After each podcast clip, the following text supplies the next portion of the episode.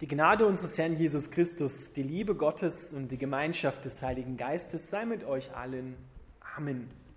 Unser heutiger Predigtext, den ihr jetzt im Hintergrund mitlesen könnt, er bleibt auch die ganze Predigt lang dort stehen, steht im Markus Evangelium, Kapitel 3, die Verse 31 bis 35.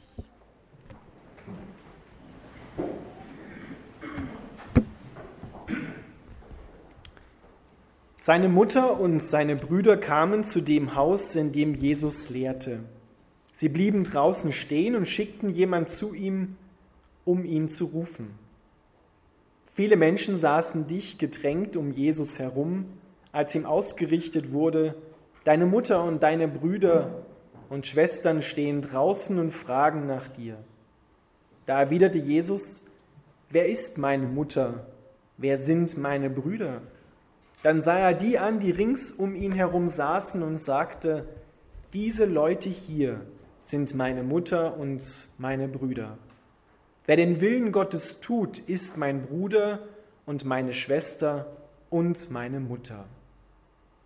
Lieber Vater im Himmel, wir bitten dich, dass du dein Wort an uns segnest. Amen. Ihr dürft wieder Platz nehmen.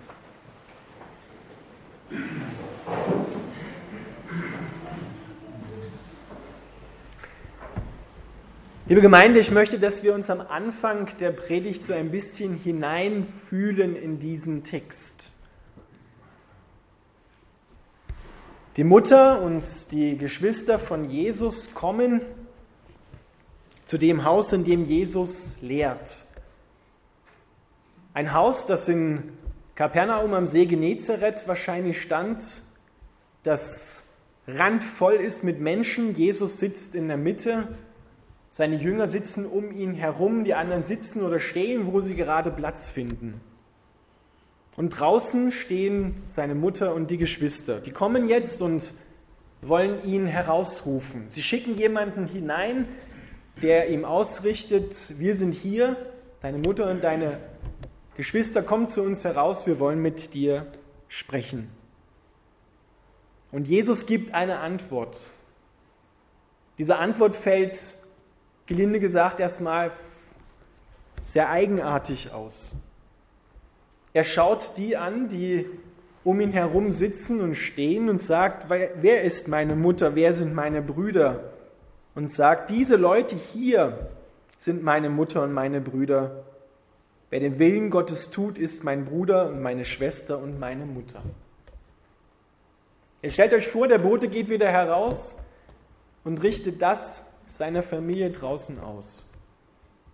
Wie werden die sich wohl gefühlt haben? Wie wird es denen gegangen sein, als sie das gehört haben? Die werden vielleicht im ersten Moment gedacht haben, das ist eine Frechheit, was der sich da erlaubt. Der ist ja von Sinnen. Genauso hat es seine Familie gedacht. Denn ein paar oder ein Kapitel vorher oder im selben Kapitel besser gesagt, ein Verse vorher, lesen wir, als Jesus in das Haus zurückkehrte, vielleicht in einem anderen Haus, in dem er wohnte, kamen wieder viele Menschen zu ihm und seine Jünger hatten nicht einmal Zeit zu essen. Als seine Familie davon hörte, und zwar 40 Kilometer weit entfernt in Nazareth, wollten sie ihn zu sich nach Hause holen, denn sie sagten, er, er ist von Sinnen, er hat den Verstand verloren.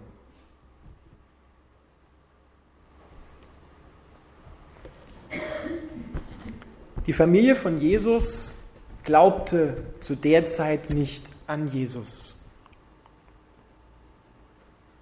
Und Jesus hat ungewöhnliche Dinge getan. Dort heißt es im selben Kapitel, es sind viele Menschen gekommen, die er geheilt hat. Sie haben sich förmlich auf ihn gestürzt, um Kraft von ihm zu bekommen, zu ziehen, heil zu werden. Er trieb die Dämonen aus. Die hatten Angst vor ihm und haben gesagt, das ist der Sohn Gottes. Und Jesus, jetzt stell dir mal vor, Jesus ist dein Sohn, du als Mutter. Josef wird hier nicht mehr erwähnt, wahrscheinlich war er schon gestorben. Und du als Schwester, als Bruder von Jesus, du hörst so etwas, dass Jesus da so etwas macht, so etwas sagt und dass die Menschen sich ganz eigenartig ihm gegenüber verhalten. Und dann gibt es da noch die Schriftgelehrten und die Pharisäer, die Cheftheologen der damaligen Zeit. Und von denen lesen wir, dass die überlegt haben, wie können wir diesen Mann beiseite schaffen. Vielleicht hat die Familie Angst gehabt um Jesus, dass er verfolgt wird von den Cheftheologen. Und das hieß oft, dass er dann ins Gefängnis geworfen wird, bestraft wird, sogar vielleicht sein Leben einbüßt. Schließlich war er der älteste Sohn oder überhaupt die Söhne die Lebensversicherung der Familie damals. Und vielleicht haben sie einen Weg gesucht, Jesus sogar zu schützen. Und da war vielleicht für sie das Naheliegendste zu sagen, den müsst ihr nicht so für voll nehmen, der ist von Sinnen. Wir müssen ihn irgendwie zurückholen in unsere Familie, dass er da nicht so etwas macht. Und genau mit diesem Ansinn macht uns der griechische Urtext nämlich deutlich, kommen Sie jetzt gelaufen von Nazareth nach Kapernaum, um Jesus sozusagen in Sippenhaft zu nehmen, ihn dort herauszuholen. Und Jesus antwortet, das sind meine Schwestern und Brüder und meine Mutter, die, die den Willen Gottes tun. Der Auftrag von Jesus wird immer wieder in Frage gestellt. Sein Messias sein und dass er der Sohn Gottes ist, wird in Frage gestellt.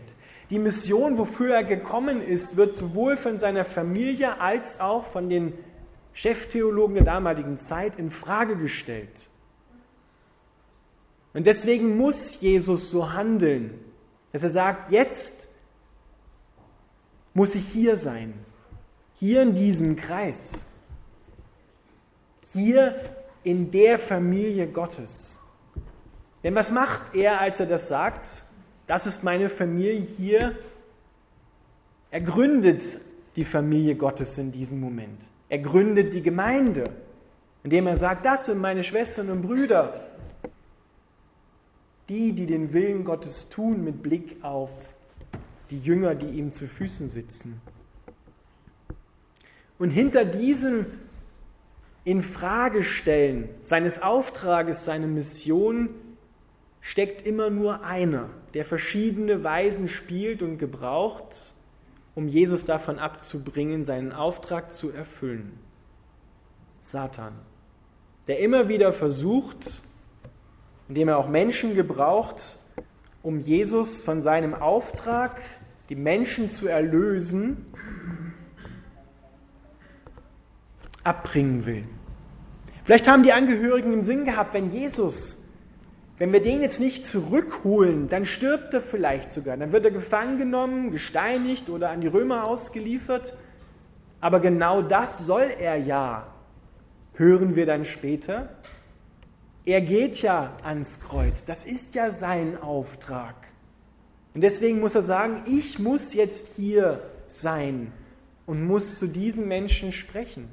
Schon als Zwölfjähriger im Tempel haben ihn Josef und Maria gesucht.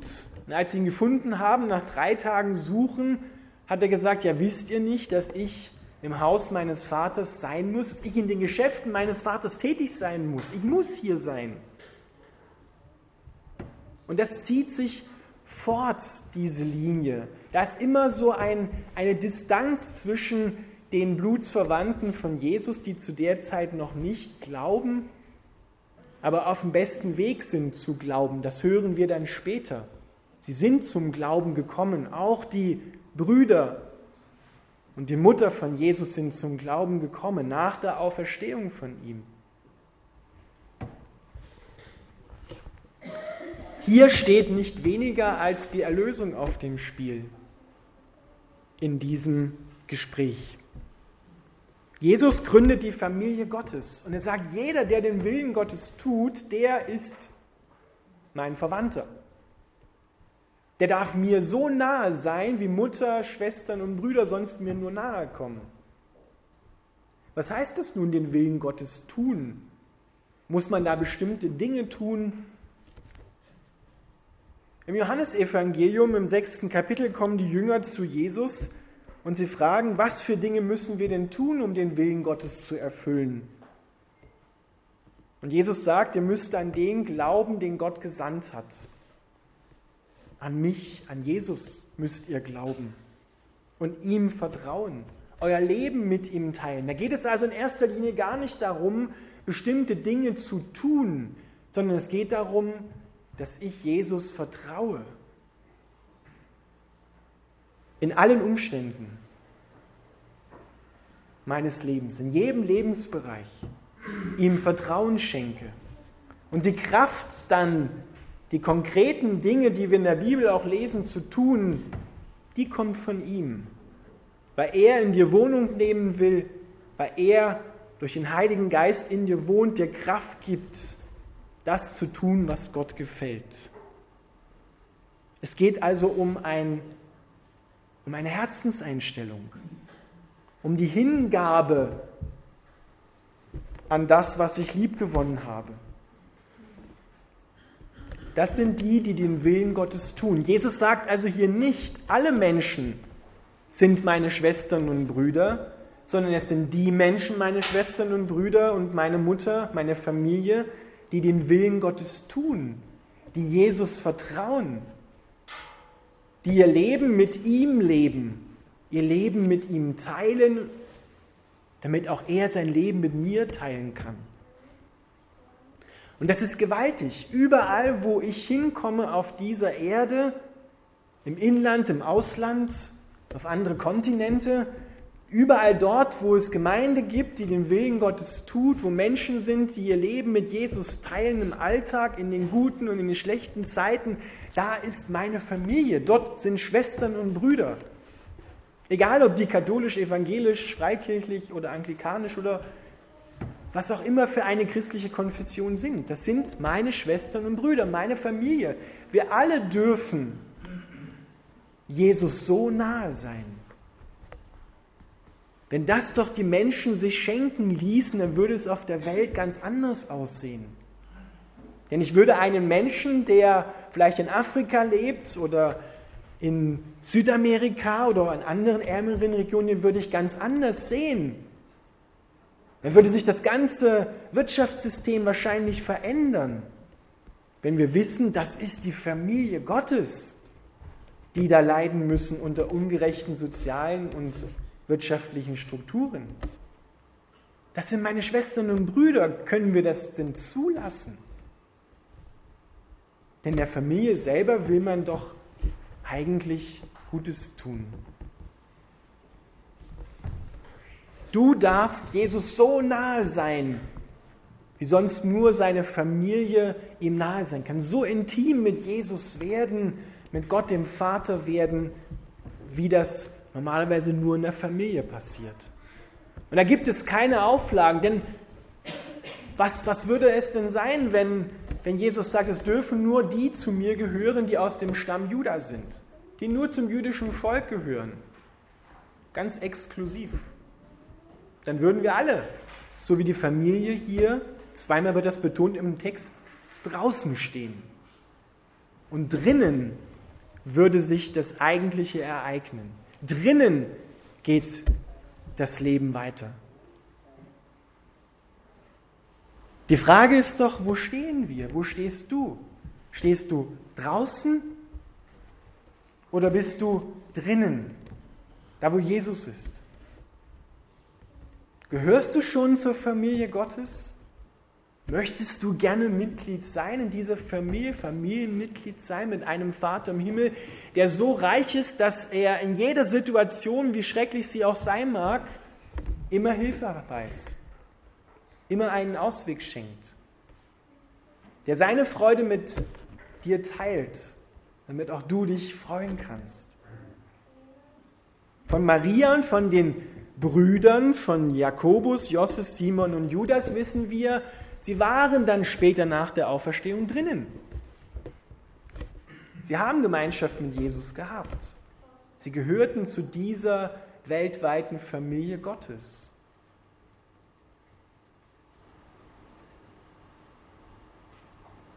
Ich wünsche mir, dass noch viele Menschen drinnen sind, nicht draußen stehen, dass sie zur Familie Gottes gehören, dass sie diese Liebe erfahren, die Jesus seinen Schwestern und Brüdern schenkt, die der Vater im Himmel für uns als Kinder Gottes hat. Doch dazu ist es notwendig, dass wir auf, das, auf die Einladung, auf das Angebot von Jesus reagieren. Dass wir sagen, ja, ich will dir vertrauen. Ich will mit dir leben. Du hast mich so sehr geliebt, dass du alles gegeben hast, dein ganzes Leben gegeben hast für mich.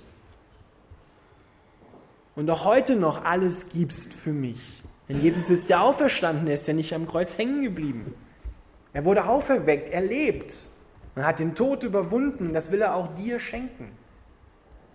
Er will dich auch zum Kind Gottes machen, zum Familienmitglied. Und wer Familienmitglied ist, betont das Neue Testament immer wieder, der ist Erbe, der bekommt all das, was Gott schon hat. Alles, was meines, ist auch dein.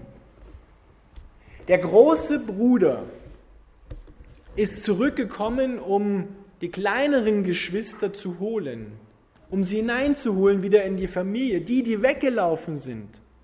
Lest euch mal Lukas 15 die Geschichte vom verlorenen und wiedergefundenen Sohn durch. Das wäre die eigentliche Aufgabe vom älteren Bruder gewesen, den Jüngeren nach Hause zu holen. Das, was er nicht gemacht hat, das hat Jesus gemacht. Der ältere Bruder ist gekommen und hat seine ursprünglich erwählten kleineren Geschwister nach Hause geholt. Doch jeder muss das für sich heute in Anspruch nehmen und sagen, ja, ich will wieder zu dieser Familie gehören, so wie es mal am Anfang vor dem Sündenfall war. Das ist das Angebot, das ist die Einladung. Nimm sie an. Amen.